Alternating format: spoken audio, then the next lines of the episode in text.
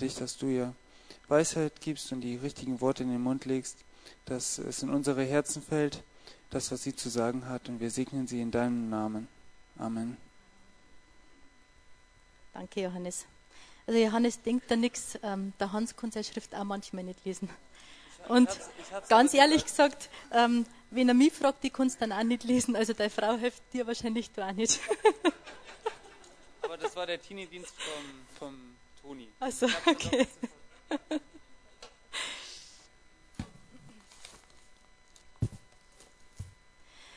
Guten Morgen miteinander.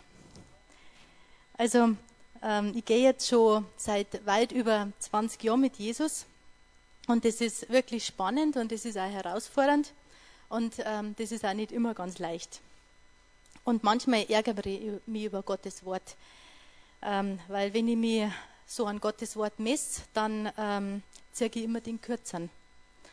Und ich bin einfach nicht perfekt und, und ich schaffe einfach nicht immer das, das was da steht und, ähm, und dann, dann versage ich immer wieder und dann ärgert ich mich halt über mich oder über Gottes Wort.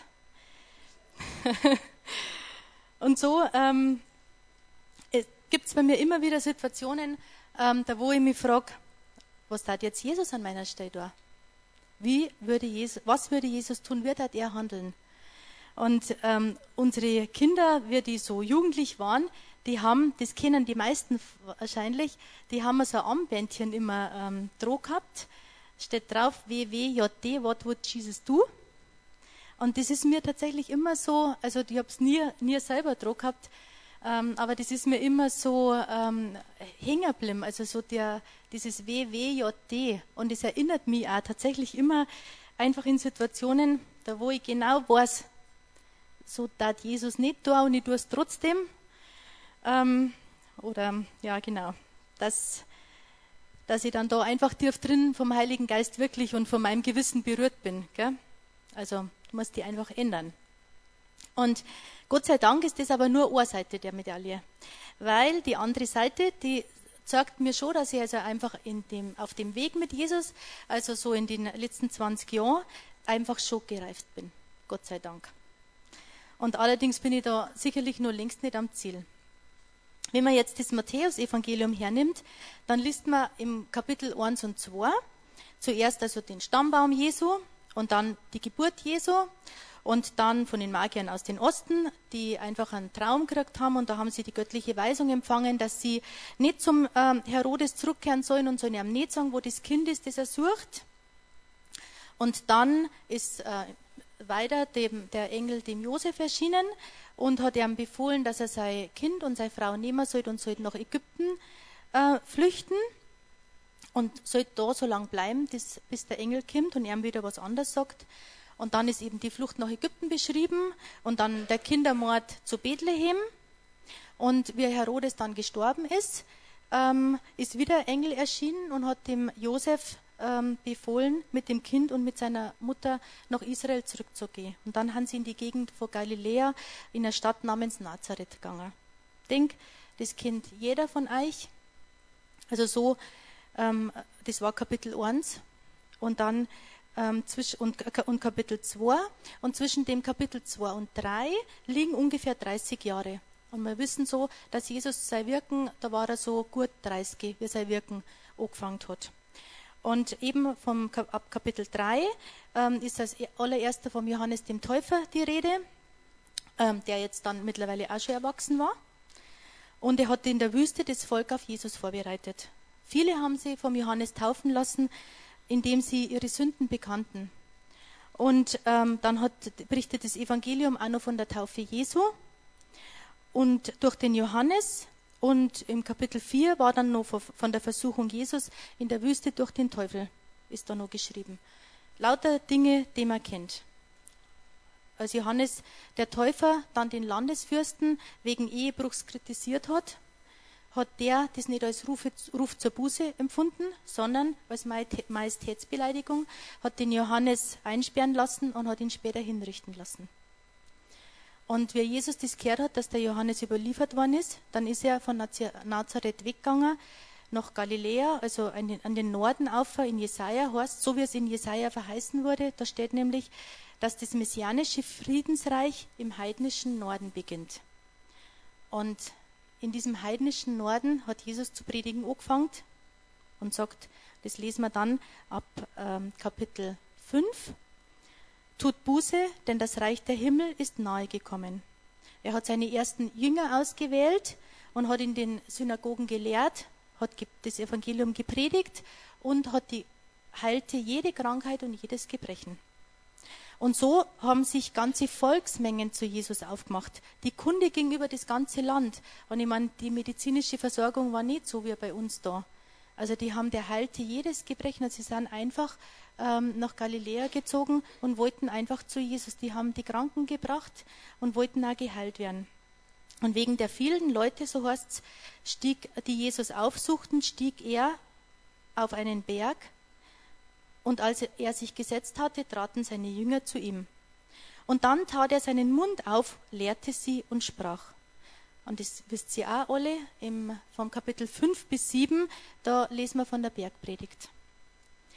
Und leider die Bergpredigt jetzt komplett zum Lesen, das ähm, dauert zu lange. Nimm wir wirklich nur den Anfang raus. Also so heißt es ab Vers 3, die Folie 1. Ja. Glückselig die Armen im Geist, denn ihrer ist das Reich der Himmel. Glückselig die Trauernden, denn sie werden getröstet werden. Glückselig die Sanftmütigen, denn sie werden das Land erben. Glückselig die nach Gerechtigkeit hungern und dürsten, denn sie werden gesättigt werden. Glückselig die Barmherzigen, die reinen Herz Barmherzigen, denn ihnen wird die Barmherzigkeit widerfahren. Glückselig die reinen Herzens sind, denn sie werden Gott schauen. Glückselig die Friedensstifter, denn sie werden Söhne Gottes heißen. Glückselig die um Gerechtigkeit willen Verfolgten, denn ihr, ihrer ist das Reich der Himmel. Glückselig seid ihr, wenn sie euch schmähen und verfolgen und alles Böse lügnerisch gegen euch reden werden um meinetwillen. Freut euch und jubelt, denn euer Lohn ist groß in den Himmeln, denn ebenso haben sie die Propheten verfolgt, die vor euch waren.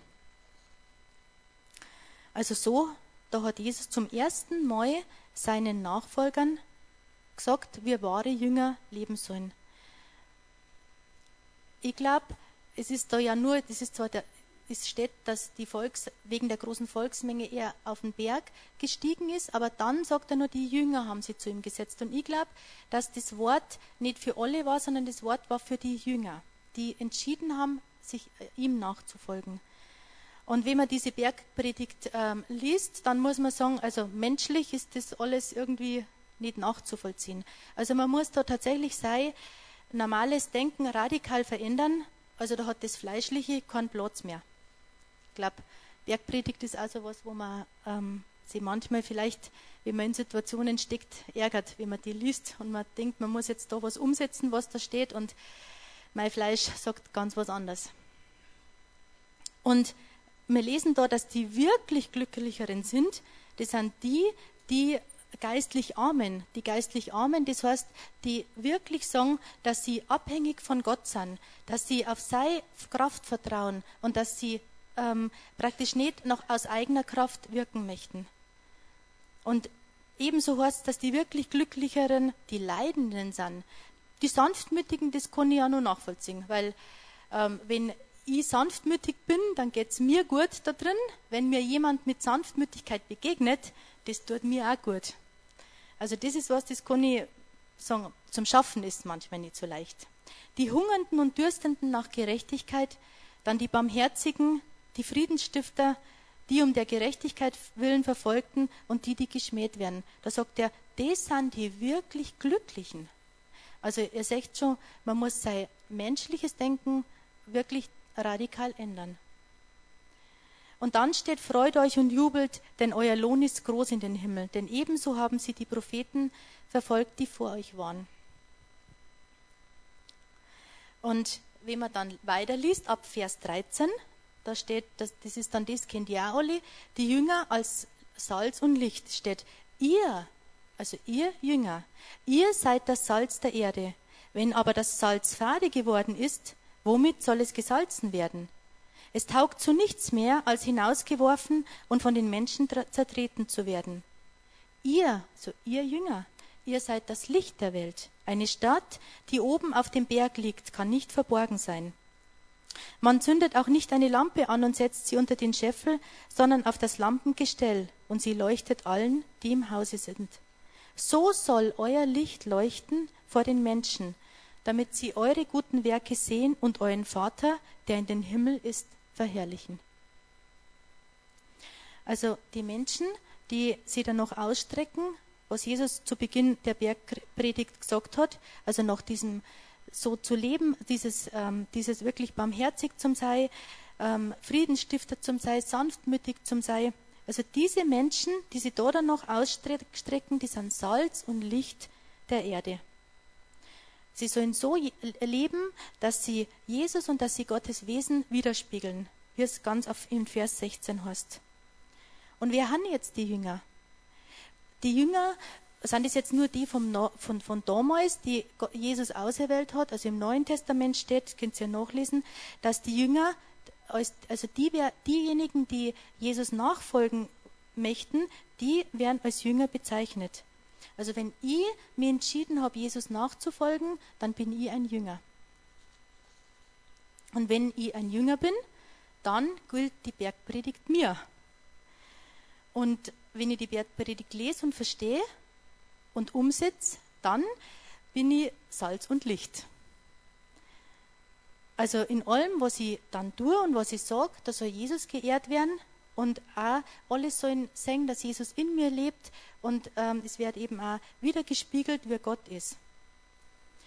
Also eigentlich ist das ganz klar, wenn man das jetzt ähm, so, so ganz nüchtern betrachtet und so zusammenfasst. Und dann kann man sagen, so weit, so gut, okay. Und dann muss ich halt leider sagen, hm, oder nicht gut. Denn ich glaube, dass wir uns da alle einig sind, und da kommt jetzt wieder das, was ich am Anfang gesagt habe, dass ich mich manchmal ärgere, weil ich das einfach nicht schaffe. Weil es einfach in meinem Leben Situationen gibt, da wo ich halt nicht sanftmütig sein mag, da wo ich halt nicht vergeben möchte, da wo ich halt nicht barmherzig sein möchte. Und dann steht in 2. Korinther 12,9, Gott sei Dank, steht da, und er hat zu mir gesagt, meine Gnade genügt dir, denn meine Kraft kommt in Schwachheit zur Vollendung. Sehr gerne will ich mich nun viel mehr meiner Schwachheiten rühmen, damit die Kraft Christi bei mir wohne. Lauter Sachen, die ihr alle kennt. Also, jetzt passt's wieder. Ich brauche das nicht schaffen, sondern wenn ich mich meiner Schwachheit rühme, dann wohnt die Kraft Christi in mir. Also ähm, jetzt braucht, äh, braucht uns eigentlich nichts mehr aufzuhalten, sondern ähm, also jetzt hält uns eigentlich nichts mehr auf, sondern wir müssen jetzt einfach nur praktisch die Kraft Gottes nehmen und können das umsetzen. Oder? Ja, wenn halt das Fleisch nicht wäre. Das Fleischliche, der Stolz in uns und auch die Unvergebenheit und auch der Ärger und auch das, warum immer ich und, und und ich glaube, ihr kennt die Gedanken alle. Oder vielleicht ist nicht, aber ich kenn's. Und ähm, wenn ich dann so denke, das ist nicht einmal in der Woche, dass solche Gedanken kommen, sondern tagtäglich. Ich muss mich tagtäglich bin ich einfach konfrontiert mit meinem Fleischlichen. Und jeder weiß das, wenn ich Dinge nicht auf die Reihe bringe, dann wird es in mir bitter. Und bitter kann vieles werden in uns, einfach durch eine schwere Kindheit, durch Schicksalsschläge, auch durch Überlastung in der Familie oder in der Arbeit, durch einen alltäglichen Ärger, durch Eifersucht. Wenn ich mir selber nicht vergeben kann, zum Beispiel. Und ihr wisst selber, eine Wurzel, wenn man, wenn man Pflanze pflanzt, wenn die, wenn die in die Erde kommt, dann eine Wurzel fängt einfach zum Wachsen an. Und eine bittere Wurzel, die fängt auch zum Wachsen an. In Hebräer 12, 14 bis 15 steht, Jagt dem Frieden mit allen nach und der Heiligung, ohne die niemand den Herrn schauen wird. Und achtet darauf, dass nicht irgendjemand an der Gnade Gottes Mangel leide, dass nicht irgendeine Wurzel der Bitterkeit aufsprosse und euch zur Last werde und durch sie viele verunreinigt werden. Also äh, die Wurzel der Bitterkeit, die aufsprost, also aufsprossen, das heißt, die ist in Bewegung. Und eben, wie ich sage, die wird größer und größer, wenn man diese Wurzel nicht anschaut und wenn man sie nicht behandelt oder ausreißt. Und die Auswirkungen, wie da steht, glaube ich, weiß auch jeder, das macht mit uns was. Und wenn ich bitter bin und wenn ich einfach was in mir habe, ich bin nicht, nicht, nicht innerlich, wenn man sagt, seelisch im Gleichgewicht, das hat Auswirkungen auf mein Umfeld. Und wenn da Dinge sind, die wirklich fest sind, dann verändert das mein Wesen. Und zwar beständig. Das traue ich mir jetzt einfach mal so sagen. Und das wird dann einfach auch zur Last in einer Gemeinschaft, ob das dann die Familie ist, ob das die Arbeitskollegen sind, ob das der Freundeskreis ist und auch in der Gemeinde. Und wenn Bitterkeit wächst, dann ist das ein Indiz dafür, dass einfach in mir was ist, das was nicht vergeben ist, oder dass Verletzungen, Wunden da sind, die nicht geheilt worden sind, oder Schicksalsschläge nicht verarbeitet sind, Belastungen nicht verändert worden sind. Und in Hebräer 12, wie wir da gerade gelesen haben, dass wir darauf achten sollen, dass nicht jemand an der Gnade Gottes Mangel leide. Also das ist für mich sowas, äh, da kann man jetzt sagen, jeder soll selber darauf achten, aber wenn ich in der Gemeinde, wir sind Geschwister, wenn man das einfach auch merkt, ähm, auch das ist was, da wo man wirklich hinweist, dass Gottes Gnade da ist, gell? dass man auf Gottes Gnade bauen kann. Wenn, man jetzt, wenn ich das jetzt wieder so ein bisschen nüchtern übertrage, dann heißt das für mich, wenn ich Mangel an Gnade erlebe, dann beginnt eine Bitterkeit. Wo kommt dann die Gnade her? Aus mir selber? Kann ich aus mir selber Gnade produzieren? Nein, das kann ich nicht. Das kann ich ohnehin nicht. Und es steht da, eigentlich da, wenn jemand an der Gnade Gottes Mangel leidet, ähm, dann ist die Gefahr groß, dass die Wurzel der Bitterkeit aufsprost. Was ist jetzt mit der Gnade?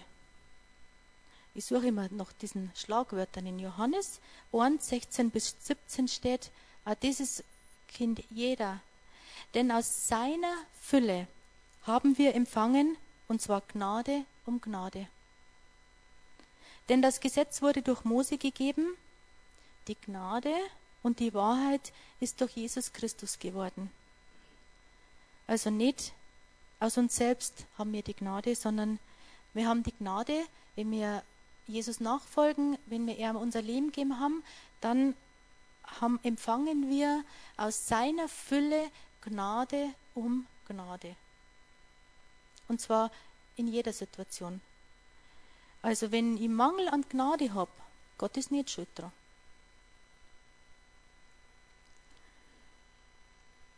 Bitterkeit, Unvergebenheit, Stolz, Ärger und einfach diese ganzen Singen, die sind der Grund dafür, dass wir einfach an Gnade Mangel leiden. Wenn ich aber, ähm, wie wir vorher gesagt haben, wenn ich aber Jesus nachfolgen möchte und wenn ich wirklich so leben möchte, wie er uns das auch lehrt in der Bergpredigt, ähm, dann brauche ich die Gnade. Ich brauche sie einfach, weil ich das aus eigener Kraft nicht wirken kann. Und aus mir selber, ich kann mich, sage jetzt mal so, aus dem Verstand eine gewisse Weise, in einer gewissen Weise zusammenreißen. Aber das ist spürbar, wenn es aus dem Verstand ist, wenn irgendwie Druck kommt, ist mein, mein Fleisch einfach da. Ich kann für eine gewisse Zeit einfach mein Fleisch schon im Griff haben, aber nicht, wenn es im Herzen ist, wenn das äh, wirklich Gott, Gott, sein Heiliger Geist in uns wirkt, dann ist das durchdringend. Und ähm, wir möchten ja alle, dass wir möchten spüren, dass Jesus in uns wohnt und wir möchten auch, dass andere sehen, dass Jesus in uns wohnt. Ich glaube, das ist der Wunsch wirklich von jedem Einzelnen. Und er sagt, meine Gnade genügt dir. In 2. Korinther 12, 9. Denn meine Kraft kommt in Schwachheit zur Vollendung. Sehr gerne will ich mich nun viel mehr meiner Schwachheiten rühmen, damit die Kraft Christi bei mir wohne. Also wenn ich, die, wenn ich Gottes Gnade erlebe, so, lese ich dann, oder das folgere draus, wenn, ich Gottes, wenn Gottes Gnade in mir wirkt, dann weicht die Bitterkeit und dann weicht der Zorn und dann weicht die, der Ärger und dann fällt es mir leicht zu vergeben. Also das ist eigentlich einfach. Ich muss für mich selber tatsächlich ein bisschen erkennen, was ist da in mir. Und wenn es, so wie es heißt, ähm, meine Gnade genügt dir, das heißt, wenn ich die Gnade erlebe, dann kann ich mich auf dieses, dieses Ziel verfolgen, praktisch so wie Jesus möchte, dass wir leben sollen, wie das in der Bergpredigt am Anfang steht. Also dann kann ich mich auf den Weg machen, weil die Gnade, die uns in Fülle zur Verfügung steht, ähm, wenn die in mir lebt, wenn die in mir groß und größer wird, dann, dann kann ich dieses, diese Nachfolge, die man menschlich gesehen einfach empfindet, dass sie manchmal nicht leicht ist, dann kann ich den Weg gehen.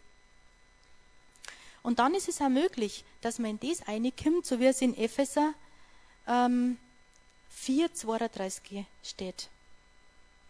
Seid aber zueinander gütig, mitleidig und vergebt einander, so wie auch Gott in Christus euch vergeben hat.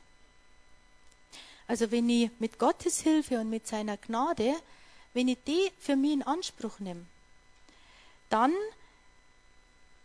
folgt, dann, dann kommt eben statt Bitterkeit, statt Frust, einfach statt Unvergebenheit, statt Ärger, dann kommt Güte, Mitleid, Vergebung und eben all das, das, was wir uns eigentlich wünschen, dass wir das leben möchten. In Galater sind die Früchte des Geistes beschrieben, auch das kennt jeder. Liebe, Freude, Friede, Langmut, Freundlichkeit, Güte, Treue, Sanftmut, Enthaltsamkeit. Es steht ja schon da, es sind die Früchte des Geistes.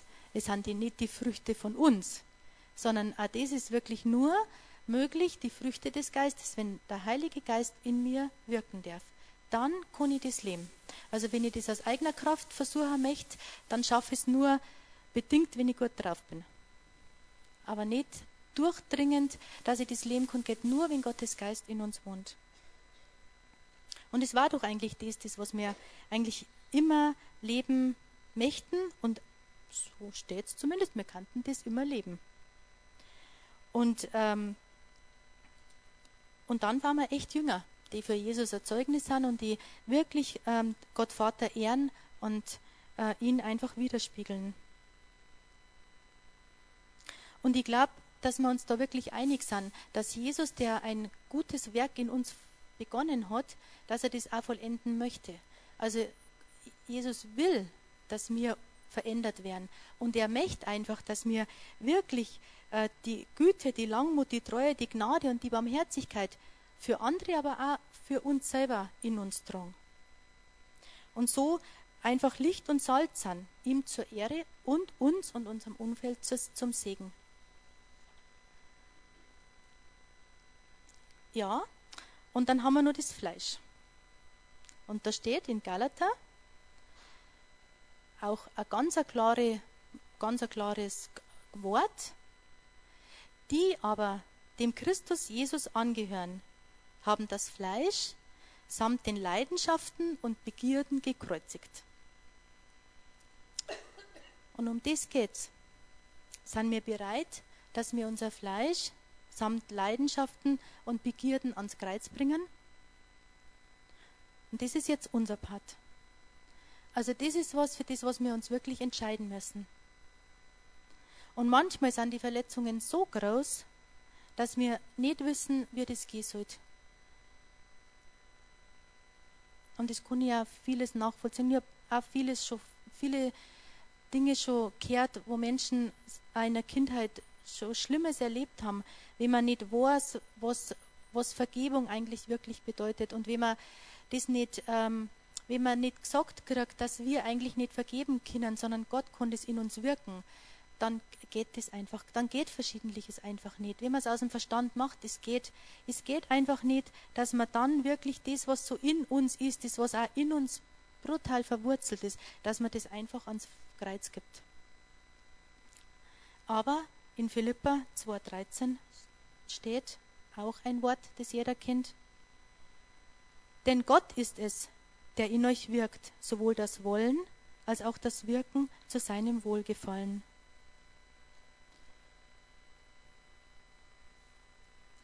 Also ihm gelangt es, dass wir den Schritt gehen möchten, auch wenn wir nicht wissen, wie das gehen soll. Also es ist für ihn kein Problem, dass er nicht wartet, bis wir die Schritte umgesetzt haben, sondern, das lese ich da in Philippa draus, er ist es, der in euch wirkt, sowohl das Wollen als auch das Wirken zu seinem Wohlgefallen. Unser Part ist wirklich nur noch, ja, Herr, ich will, dass du das Wollen und dass du das Wirken in mir wirkst. Er braucht von uns die Erlaubnis, weil, ich sage immer, Jesus ist ein Gentleman. Der druckt uns nichts auf. Der, der sagt nicht, wir müssen oder fragt uns gar nicht, sondern er wartet darauf, dass wir wirklich ähm, ihm die Erlaubnis geben. Und da möchte ich euch schon sagen, ihm die Erlaubnis zu geben im Gebet wirklich vom Herzen, dann habt ihr es ja mal gegeben. Dann fängt auch in uns tatsächlich ein Prozess an, ein Heilungsprozess. Und da darf man sicher sein, der uns nicht überfordert, aber er wird uns herausfordern. Und Gottes Wort ist eigentlich einfach. Es ist eigentlich jetzt, ihr wisst selber, das ist jetzt alles theoretisch. Es ist, steht eigentlich ganz klar da. Und er hat eigentlich, er sagt, er sorgt für uns. Und das verbinden wir oft nur mit, mit finanziellen Dingen, also halt praktisch und dass er für, auch für, für den Leib sorgt mit Gewand und mit Essen. Aber er hat für alles vorgesorgt. Er gibt uns die Zielrichtung, die Bergpredigt, er, gibt, er nimmt uns in Gnade und in Barmherzigkeit so an, wie wir sind. Also wir können sündhaft wirklich vor ihm stehen. Er befähigt uns, dass wir mit seiner Hilfe unser Fleisch samt unseren Leidenschaften und unseren Begierden ans Kreuz bringen. Und dann wirkt er durch seinen Geist in uns, dass wir in der Nachfolge Licht und Salz sind. Was möchten wir eigentlich mehr? Ja, das ist jetzt Theorie. Theorie, dass der Herr einfach in uns lebendig machen kann. Und ich habe ein, ein Gedicht gefunden und da geht es um die Bitterkeit und auch um die Folgen. Und am Schluss ist auch eine Lösung eingebaut. Und ich möchte euch das Gedicht vorlesen. Und dann stelle ich euch jemanden vor, der, von dem man ihr sicher wisst auch, von was ich jetzt da geredet habe und wie schwer das dieses äh, das Kreuz ans, äh, das Fleisch ans Kreuz bringen, wie schwer das ist. Das wisst ihr alles. Aber ich stelle euch jemand vor, der der weiß, von was das da geredet worden ist. Bitterkeit. Im Leben lässt sich's kaum vermeiden, dass wir durch andere Unrecht leiden. Wie schnell verletzt man mit dem Reden und es wird schwierig zu vergeben. Sehr oft führt schon eine Kleinigkeit zu einer großen Bitterkeit. Kränkung und Unrecht sind das sind Türen, die sehr schnell zur Verbitterung führen. Verbitterung, eine Pflanze voller Gift, die viele Menschen einmal trifft. Sie leben dann sehr oft im Trüben, weil sie keine Vergebung üben. Man übt Vergeltung, lebt im Zorn und das beginnt ständig von vorn. Das Ganze zieht dann still und leise im Dunkeln seine bösen Kreise. Daraus sich sehr oft resultiert, dass man die Freunde bald verliert man kann durch diesen Unfrieden andere Menschen nicht mehr lieben. Im Kopf entsteht ein Aktenschrank. Doch diese Akten machen krank. Hebräer 12 sagt unzensiert, zu was die Bitterkeit wohl führt. Bittere Gedanken sind sehr intensiv und für das Umfeld negativ. Man ist kaputt und auch frustriert, dies Denken neue Schuld gebiert. Eröffne Gott den Aktenschrank. Er will dich reinigen, blitz und blank. Er ist's, der dich unendlich liebt und dir die ganze Schuld vergibt. Wenn du zu ihm in Demut gehst und seine, seine Worte neu verstehst, wirst du auch deinen Schuldigern vergeben, beginnst mit Gott ein fröhlich Leben. Ja, und jetzt darf ich euch meine liebe Freundin Margit vorstellen, die einige von euch schon kennen und viele wahrscheinlich nicht. Und ich weiß, dass die Margit hat es gar nicht leicht in ihrem Leben gehabt. Und das hat auch Folgen, in Folgen gehabt, auch wie sie schon gläubig geworden ist. Und ob sie eine von denen ist, die mit Gottes Hilfe geführt und geleitet worden sind über die vielen Jahre und ob sie eine von denen ist, die fröhlich sind jetzt in Gott, das soll sie euch selber erzählen. Ja. Vielen Dank. Danke. Ein bisschen näher. Ich lerne das schon noch.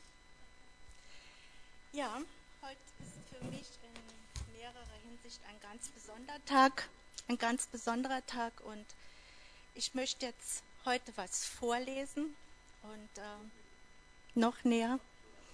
Ich möchte gern was vorlesen. Ich hatte jetzt mehrere Wochen sehr große Probleme mit meinen Augen und äh, ich darf hier im Brothaus in einem ganz besonderen Team mitarbeiten. Ich bin bei Menü und mehr dabei. Und ich habe so viel Liebe und Annahme dort erfahren. Und jetzt, wie das am Mittwoch mit meinen Augen besser ging und am Donnerstag die Untersuchung auch gut war, es ist noch nicht ausgeheilt, aber ich kann wieder lesen. Und die Losung heute, die passt einfach wunderbar, weil dieser ganze Morgen ist einfach gigantisch geführt bin auch sehr berührt und wenn man es sehen könnte, mein Herz klopft da ungefähr. Also ich lese jetzt vor. Für die, die zu mir gehören, gibt es keine Verurteilung mehr. Du bist befreit von dem Gesetz, das von der Sünde missbraucht wird und zum Tod führt. Denn du stehst jetzt unter dem Gesetz, in dem der Geist Gottes wirkt, der zum Leben führt. Nicht viele Christen wissen, wie sie diese radikale Freiheit in Anspruch nehmen können, obwohl sie ihr Geburtsrecht ist. Ich bin gestorben, um dich frei zu machen, also lebe frei in mir. Um auf dem Weg der Freiheit zu gehen, musst du deine Gedanken fest auf mich gerichtet haben. Viele Stimmen rufen dir zu, das ist der Weg, den du gehen sollst. aber nur meine Stimme zeigt dir den wahren Weg. Wenn du dem Weg unserer Gesellschaft folgst, der so schön glitzert und glänzt, wirst du immer tiefer in den Abgrund rutschen.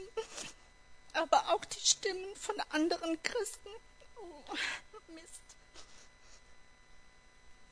Aber auch die Stimmen von anderen Christen können dich in die Irre führen tu dies, tu das nicht, bete so, bete nicht so. Wenn du auf all diese Stimmen hörst, wird deine Verwirrung immer mehr zunehmen. Sei damit zufrieden, ein einfaches Schaf zu sein, das nur auf meine Stimme hört und mir folgt. Ich bringe dich auf saftige Weiten, lasse dich ruhen an frischen Wassern, leite dich auf sicheren Wegen. So.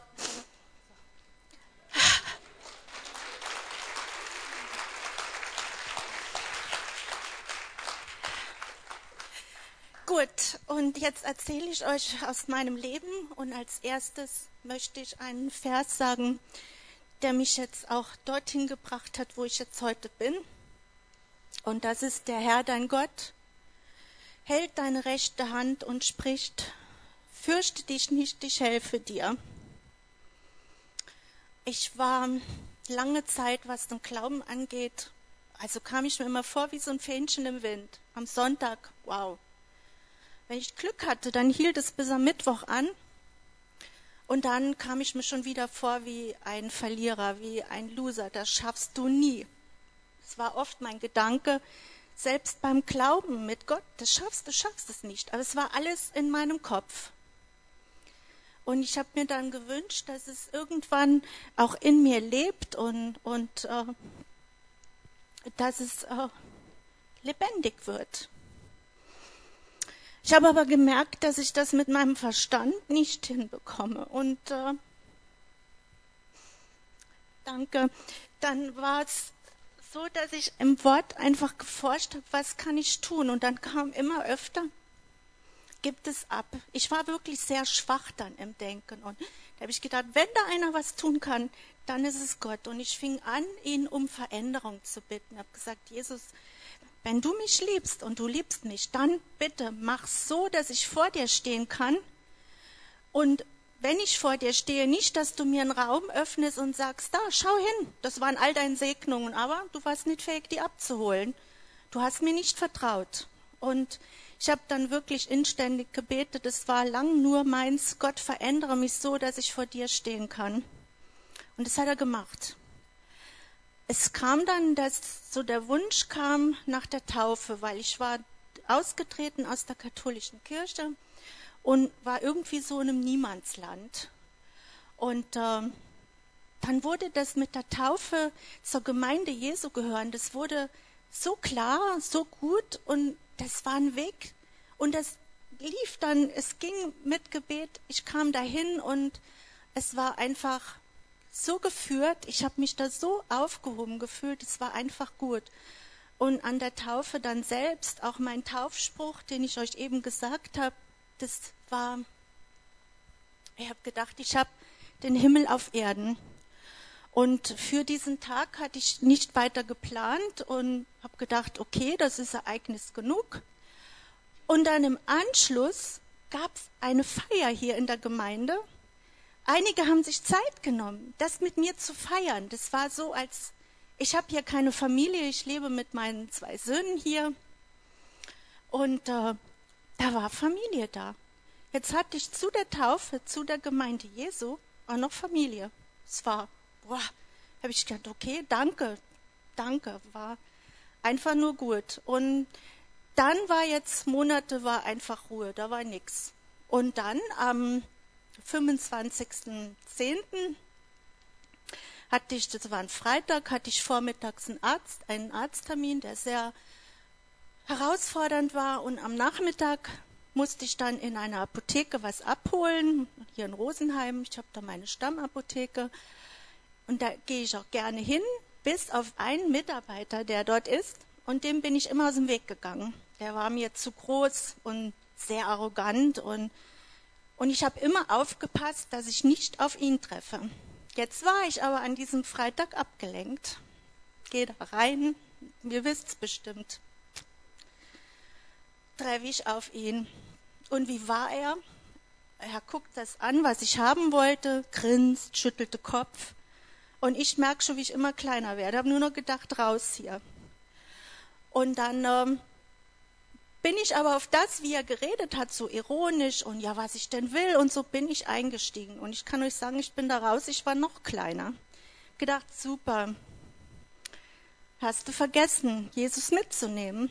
Ja, und dann musste ich ja die Sachen noch irgendwann abholen und habe dann ähm, vorher schon reingeguckt, ob der da ist. Vorsichtig, gell? Wer war da? Er. Habe ich gesagt, super. Auf dem Absatz kehrt, habe gedacht, mache ich denn jetzt? Und dann kam, ich habe es nochmal aufgeschrieben, Jesaja 41,13, mein Taufspruch war ganz klar da. Friedenstifter. Ich mich wieder umgedreht und da rein. Der sieht mich, hebt die Hände hoch, gell? oh, die, und weist auf Kollegin, auf die Kollegin hin und ich gehe hin und mach so mit meiner rechten Hand und der kommt ich strecke ihm die Hand hin und er sagt, hatten wir beide einen schlechten Tag. ich habe dann genickt. Ich habe dann echt genickt und oh, war das eine Erleichterung. Und er hat dann einfach sachlich das alles mit mir besprochen und es war gut. Und jetzt war am anderen Tag noch was abzuholen. Und dann habe ich gesagt, ja, ich kann jetzt selber nicht kommen, muss da jemand schicken. Ja, ja, ganz wichtig, er kennt sich jetzt aus und die äh, seinen Namen genannt und schicken Sie die zu mir. Und dann habe ich gedacht, na, mal gespannt, wie er dann dort ist. Und dann am anderen Tag kriege ich halt einen Anruf von meiner Freundin, da sagt sie, hey, was hast du mit dem gemacht? dann habe ich gesagt, na, das war nicht ich. Das, das kann ich gar nicht, weil ich würde ja viel zu schnell menschlich darauf einsteigen. Man lässt sich ja da schnell ärgern. Und aber habe ich gedacht, wieder eine Segnung, wieder. Na, und in Zukunft geht es vielleicht viel schneller.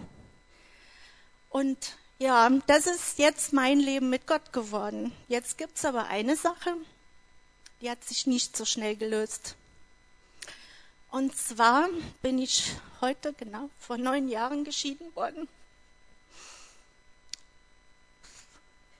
Und meine Eltern, die wussten den Grund, aber sie haben immer mir die Schuld gegeben.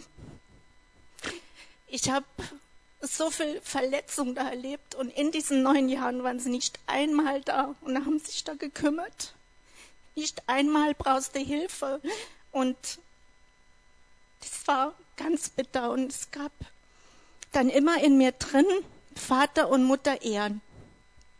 Und das war immer in mir drin und ich wusste, es ist ihnen wichtig, Sie wollten immer zu Geburtstagen, Vatertag, Muttertag angerufen sein und ich habe das oft gemacht als Pflichtgefühl und Gott war da nicht dabei bei diesen Gesprächen. Und ich sage euch, die sind manchmal ausgegangen, das war nicht schön. Für beide Seiten nicht. Und jetzt ähm, kam der fünfte, achte dieses Jahr. Mein Sohn hatte kurz davor 30. Geburtstag und sie hatten das Geschenk zu mir geschickt. Und dann ist es so, wenn da was kommt, dann muss man sagen, es ist jetzt da und es ist alles gut gegangen. Und dann kam ich nach Hause vom Gottesdienst. Anrufbeantworter, ja, du hast dich nicht gemeldet, es ist angekommen. Und ich, boah, Gottesdienst, da schaffst du jetzt locker. Und ruft da an und sagt, das ähm, Geschenk ist angekommen, wie geht's euch? Und dann war die Frage von meinem Vater, also es gab keine Antwort, wann kommst du?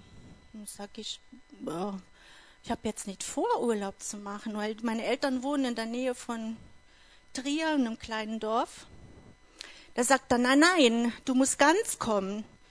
Du, ähm, wir brauchen jetzt jemand, der sich um uns kümmert. Wir sind jetzt alt. Du weißt, das Haus ist riesengroß, der Garten wir haben das jetzt umgebaut, du musst jetzt bei uns wohnen. Das sage ich, ich kann doch, ich kann doch bei euch nicht wohnen. Ich wohne doch hier.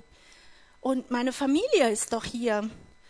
Dann sagt er zu mir, und dann habe ich noch gesagt, und dann muss man ja mit den Geschwistern reden. Dann sagt er zu mir, das hat er alles gemacht und du bist ja die Einzige, die nichts hat. Sag ich, oh, ich habe doch meine, meine Kinder hier, meine Familie ist doch da. Nein, du hast kein Haus, kein Mann und deine Kinder verlassen dich auch noch, wenn du alt wirst. Wow. Wow, habe ich gedacht. Ich konnte dann erst keine Antwort geben und habe dann nur gesagt, nein, das geht nicht, meine Familie ist hier. Und als ich mich dann halbwegs erholt hatte, also er hat dann auch direkt aufgelegt, es hat dann sonst nichts mehr interessiert. Und dann sitze ich da und sage, ja, deine Familie, die Familie Jesu die ist hier in Rosenheim. Deine Familie im Brothaus ist hier in Rosenheim. Da gehörst du hin. So. Dann habe ich ein paar Tage vergehen lassen, habe viel gebetet und habe ich dann immer wieder versucht, sie anzurufen und es lief immer nur aufs Band. Und ich habe ihnen dann mein halbes Leben von hier in Rosenheim, weil sie wussten ja nichts von meinem Leben, es hat sie ja nicht interessiert, habe ich alles aufs Band gesprochen. Alles. Ob sie es gehört haben oder nicht, war ja ihre Entscheidung, oder? Genau, habe ich auch gedacht. Und jetzt kam der 29.10., der Geburtstag von meinem Vater. Hm, brave Tochter, rufst du an. Ich habe aber vorher wirklich viel gebetet, dass ich da nicht einsteige und, und eigentlich wussten sie ja jetzt alles wieder das Band. Dann habe ich dann drauf gesprochen und hinterher, jetzt war ich ja schon richtig mutig, Gottes Segen, ja, dann dauert es nicht lang, dann kam der Rückruf und ähm, dann war mein Vater dran, ganz ruhig in der Stimme. Und habe ich ihn gratuliert, auch von meinen Söhnen. Und dann sagt er, hast es dir überlegt? Und dann habe ich gesagt, habt ihr euer Band nicht abgehört? Ja, doch schon. Und dann fing er an zu fragen. Und er wollte alles vom Brothaus wissen. Er wollte alles vom Glauben wissen. Er wollte von Jesus hören. Und zum Schluss sagte er, wir sind dir nicht böse. Lass uns bitte Kontakt halten. Halleluja.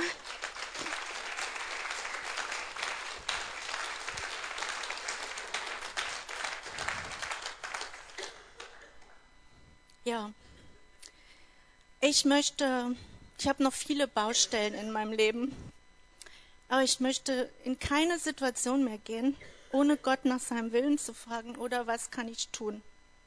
Was sagt dein Wort? Was sagst du dazu? Ich möchte, dass das in mir lebt, genauso wie dieser Name Jesus in mir lebt und aus dem Kopf nach innen gezogen ist, wie das nach innen lebt. Ja, das das einfach möchte ich leben und möchte mit meinem Taufspruch durchs Leben gehen. Jesus hält meine rechte Hand. Ich brauche mich nicht zu fürchten, weil er mir hilft. Und es reicht mir. Amen.